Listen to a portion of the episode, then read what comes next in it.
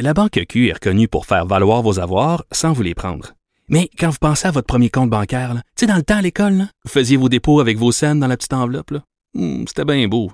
Mais avec le temps, à ce compte-là vous a coûté des milliers de dollars en frais, puis vous ne faites pas une scène d'intérêt. Avec la Banque Q, vous obtenez des intérêts élevés et aucun frais sur vos services bancaires courants.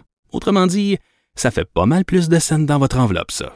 Banque Q. Faites valoir vos avoirs. Visitez banqueq.ca pour en savoir plus. Jeune-nous de l'information. Impossible de le déstabiliser. Alexandre Dubé. Dans le journal ce matin, on apprend que les échecs sont en forte hausse chez nos élèves du secondaire, si bien qu'une bonne proportion des élèves ont même dû s'inscrire à des cours d'été, là. À des cours de rattrapage, à des examens de reprise, et ça dans plusieurs centres de services scolaires. Nos collègues ont compilé à peu près une quinzaine de centres de services. Et ce qui ressort de ça, c'est que dans une majorité de ces centres-là, les inscriptions au cours d'été et aux examens de reprise, mais ça a augmenté. Euh, ce serait en lien avec le retour des épreuves ministérielles en juin, qui aurait donné du fil à retordre à plusieurs élèves du secondaire cette année. Euh, pensons entre autres à l'examen de français. Semble-t-il qu'il y aurait eu beaucoup d'examens de reprise cet été. Et Gilles Royer est, la référence, à mon avis, les psychologues spécialistes de la réussite scolaire. Bonjour, Monsieur Royer. Bonjour. Je suis content de vous avoir aujourd'hui parce mhm. qu'on va pouvoir prendre le temps de, de jaser de tout ça en profondeur. D'abord, euh, j'ai brossé le portrait brièvement, mais euh, avec toute votre expérience, comment vous interprétez un peu ce qu'on voit cet été, notamment euh, une augmentation du nombre d'inscriptions au cours d'été et aux examens de reprise? Hmm. D'après ce que j'ai vu dans le journal ce matin, l'article qui était publié, euh, globalement, il semblerait que c'est à peu près similaire, mais c'est dans un certain nombre de centres de services scolaires où là, ils ont, ils ont observé, comme vous l'avez mentionné, une augmentation quand même importante du nombre de jeunes qui étaient avec, des cours de reprise, là, qui de reprendre cet examen-là. Il y a deux, j'ai fait deux observations. La première, c'est qu'on a plusieurs études qui nous disent que l'impact majeur de ce qu'on a vécu les deux dernières années au niveau de la COVID, en Amérique du Nord, dans tous les systèmes éducatifs, dont le nôtre, c'est que l'écart entre les élèves forts et les élèves faibles a augmenté. Les élèves forts, globalement, sont encore forts, mais les élèves faibles euh, ont beaucoup plus de difficultés. Ceci étant dit, on observe deux choses. C'est que c'est particulièrement vrai pour les jeunes de première, deuxième, troisième année là, élémentaire, primaire, là, où on voit que les corps n'ont pas récupéré. On regarde le résultat les évaluations, puis il y a plusieurs choses qui sont sorties, entre autres en lecture. Ils ont, ils sont pas revenus à un niveau là, de, de, de, de, connaissance, d'habileté qu'on avait là, avant la COVID. Mais au niveau du secondaire, euh, que vous mentionnez, c'est qu'on a des indications que c'est sensiblement la même chose pour un nombre d'élèves. Et ce qui devient troublant, puis je ferme le dessus pour tout de suite, ce qui devient troublant, c'est que bien avant la COVID, je pense à ceux qui s'en vont au collégial, bien avant la COVID, si vous aviez une moyenne supérieure à 85% aux examens, là, mhm. aux épreuves ministérielles, votre possibilité de finir votre cégep dans les temps prévus, c'était 77% Mais si vous aviez une moyenne générale inférieure à 70 aux, aux examens ministériels, votre probabilité de finir le cégep dans les temps prévus tombait à 13% C'est très révélateur, ça, M. Royer, là. Ça, on est hors COVID. C'est des chiffres hors COVID. Ah c'est une étude extrêmement bien faite. Donc là, si moi, je, moi ou euh, tous les deux, on travaille dans un cégep présentement. Quand j'accueille mes jeunes qui ont fait une partie de leur quatrième, cinquième secondaire dans un contexte entre guillemets COVID, je dois m'attendre que mes élèves plus faibles soient encore soient vraiment aient vraiment plus de difficultés et je dois m'attendre à avoir des contenus ou des éléments d'apprentissage mhm. qui n'ont pas été vraiment assimilés, apprentissage non réalisé. Oui. Donc ça, il faut absolument s'en préoccuper, entre autres au niveau collégial et évidemment au niveau des jeunes qui sont actuellement en quatrième, cinquième secondaire. Oui, parce que ce sont des années extrêmement importantes et quand on voit cette tendance-là, M. Royer, où l'écart se creuse entre les plus forts et les plus faibles et, et qu'année après année, on ne réussit pas à le rétrécir, il ne fait qu'accentuer. Euh, ça vous inquiète, ça? M'inquiète parce que les chiffres que je viens de vous donner, en plus, j'en rajoute, les chiffres que je viens de vous donner conservent euh, ces garçons et filles, euh, c'est l'ensemble des jeunes garçons et filles croisés. Là.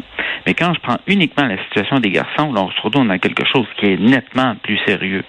Euh, les probabilités, que ce soit au niveau du cégep au niveau des difficultés d'apprentissage, des retards scolaires. C'est le, portrait robot, là, si je peux me permettre, d'un jeune qui a vraiment été affecté par la situation qu'on a vécue depuis deux ans à cause de la COVID. C'est un garçon en difficulté d'apprentissage de milieux défavorisés Ça, c'est déjà, voyez-vous, Ah oui, je hein. trace, ah oui, oui, je trace un portrait. On a déjà une sous-scolarisation des garçons et des hommes au Québec. Et compte tenu que la majorité des jeunes en difficulté au cégep et euh, au primaire et au secondaire sont des garçons, écoute, c'est un rapport de deux garçons pour une fille là, au niveau des élèves en difficulté. C'est évident que, entre l'air, J'enseigne, on enseigne tous les deux en première, deuxième année. Mhm. J'ai des jeunes qui ont des difficultés en lecture. Je vais avoir plus fréquemment de garçons et je vais avoir une attention particulière à donner à tous mes jeunes qui sont en difficulté. Mais je ne suis pas surpris, on n'est pas surpris tous les deux d'avoir aidé davantage, que ce soit par du tutorat, de l'orthopédagogie ou des mesures de cette nature-là, des garçons et des filles. Lorsqu'on regarde des actions à court terme qui peuvent être euh, prises et faites, euh, M. Royer, euh, là, la rentrée est à nos portes. Est-ce qu'il est trop tard pour agir? Qu'est-ce qui doit être mis en place rapidement pour essayer d'inverser cette tendance-là et, et- et prendre, récupérer un peu ces jeunes-là à temps pour, pour ne pas que l'écart se creuse encore plus cette année? Il y a deux choses qui, euh, il, y a deux, il y a deux idées et ça a donné lieu à des actions, Dieu merci. La première, c'est ce qu'on appelle la glissade de l'été. Les jeunes dont on vient de parler, là, ils en perdent. Ils perdent des, des, des, des semaines et des mois d'apprentissage uniquement parce qu'ils sont en vacances durant l'été. Dieu merci, on a eu quand même, euh, le dernier chiffre que j'ai vu passer, une- 200 projets dans des, c'était au niveau des centres de services, euh, de services estivales, le centre, le- le- les terrains de jeu des municipalités, les camps d'été, des choses comme ça. On a tenté de maintenir des activités en lecture. Donc ça, ça a pu jouer. Euh, ce genre d'intervention durant l'été pour être en mesure, en tout cas, d'éviter qu'on prenne du retard. Ouais. La deuxième des choses, c'est d'intervenir. Euh, je pense, entre autres, je peux vous apporter une petite brouette de recherche là qui dit que de manière convaincante, l'utilisation, en plus des services usuels d'école, l'utilisation du tutorat fait une différence au niveau des jeunes qui ont des difficultés en lecture, écriture, mathématiques, que ce soit au primaire ou au secondaire. Donc là, il y a encore des sommes importantes, si mes informations sont bonnes, que, sur lesquelles on peut compter par rapport au tutorat. En clair, on peut payer des tuteurs, ce que d'autres provinces ne font pas nécessairement. Et indépendamment des revenus de la famille, on peut avoir ce type de support-là. Donc, moi, étudiant de collégial, je pense entre autres là, à plusieurs étudiants du collégial, du collège de Belleville le font présentement. Moi, étudiant de, de- du collégial, j'ai pris sous mon aile, je suis tuteur de Steve et de Jean-Pierre qui sont en quatrième secondaire qui ont plus de troubles en mathématiques. Mhm. Et ça, on sait que quand c'est bien fait, ça fait une différence. Et l'autre élément, c'est de reconnaître le plus rapidement possible en septembre ceux qui ont qui ont pris de- du retard, qui véritablement ont des difficultés associées soit à la glissade de l'été ou au retard scolaire accumulé au niveau de la COVID, et de ne pas attendre évidemment les prochaines épreuves ministérielles pour intervenir. Ça va de soi que on va devoir repérer assez rapidement là, les, les jeunes qui ont des retards scolaires et ça implique d'intervenir directement sur les, les apprentissages non réalisés ou les retards qu'ils ont pu avoir par rapport à certaines Ouais. disciplines. Ne pas attendre. Le fameux bulletin. Hmm. Il y, a, il y a plusieurs directions d'école qui veulent une réflexion en profondeur sur notre façon d'évaluer les élèves pour arriver à un nouveau bulletin qui serait revu et corrigé. Euh, quel est votre point de vue là-dessus, M. Way? Ah, quelquefois, moi, après, soit plus de 40 ans que je suis dans ce métier-là, j'ai perdu mon latin. Imaginez-nous. regardez, regardez, je vais vous donner quelque chose de très clair. Vous êtes le père d'un fils de... vous avez- Votre fils est en troisième année. Vous recevez un bulletin. Mhm.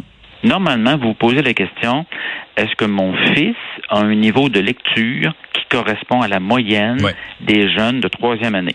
Normalement, des chiffres, des lettres, mettez ce que vous voulez dedans, là, on devrait être en mesure de vous donner la réponse.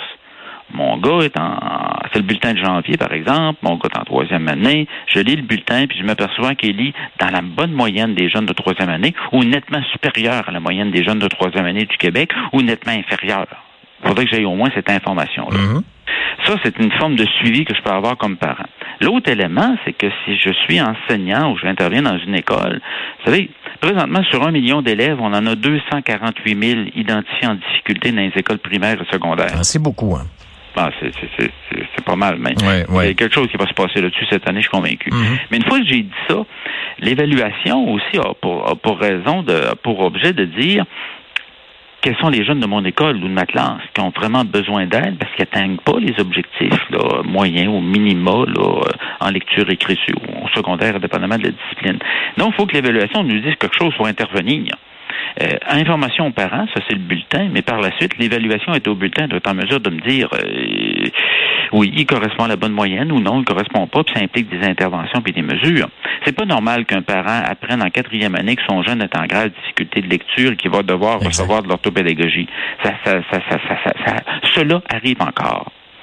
Donc, il y a une question de dire, c'est pas normal si vous fréquentez, si vous allez voir votre médecin, il prend pas votre pression sanguine, puis tout d'un coup, vous apprenez dix ans plus tard que vous faites de la Ben pression, vous avez une autre pression depuis des années. Tu sais, il y a une question de mesure. Votre médecin peut pas juste vous regarder dans les yeux en disant, ah, peut-être que vous avez le genre à faire de la pression, puis on arrête tout là. Non, ça me prend une mesure à quelque part. Ah, C'est très, très bien illustré, euh, M. Royer. Là, on se dirige vers une campagne électorale. Euh, Est-ce que ça doit être un enjeu à l'avant-plan? Parce qu'on a beaucoup parlé de toutes les, les, les priorités dans le monde de l'éducation, mais est-ce que ça aussi, est-ce que cette tendance lourde-là que l'on observe, puis vous avez dressé le portrait notamment chez les garçons, là, qui est très, très, très préoccupant, euh, est-ce que, vous souhaitez que ce soit à l'avant-plan lors de la campagne qu'on s'apprête à vivre? un de vos collègues journalistes m'a posé la question, là, peut-être un mois ou deux.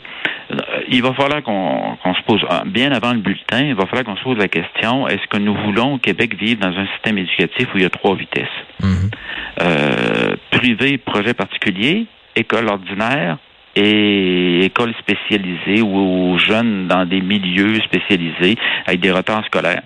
Parce que là, on a, euh, écoutez, vous avez hors études, sport études, etc. Vous avez l'école privée. puis c'est- ce type d'école-là, souvent, ils font pas une sélection stricte et demeure quand même que des jeunes en grande difficulté se retrouvent pas dans ce type de projet-là. Et vous avez l'école ordinaire, et à côté de ça, vous avez des écoles qui euh, sont touchent plus la question de jeunes qui ont des besoins particuliers. Il va falloir, euh, est-ce qu'on veut continuer à fonctionner dans une école à trois vitesses? Ça, ça devrait être une question, là, une, une- une question électorale. L'autre élément, c'est la, euh, je reviens encore, puis on n'est pas nombreux, parce que c'est pas un sujet, c'est quasiment un sujet radioactif, ça. Mhm.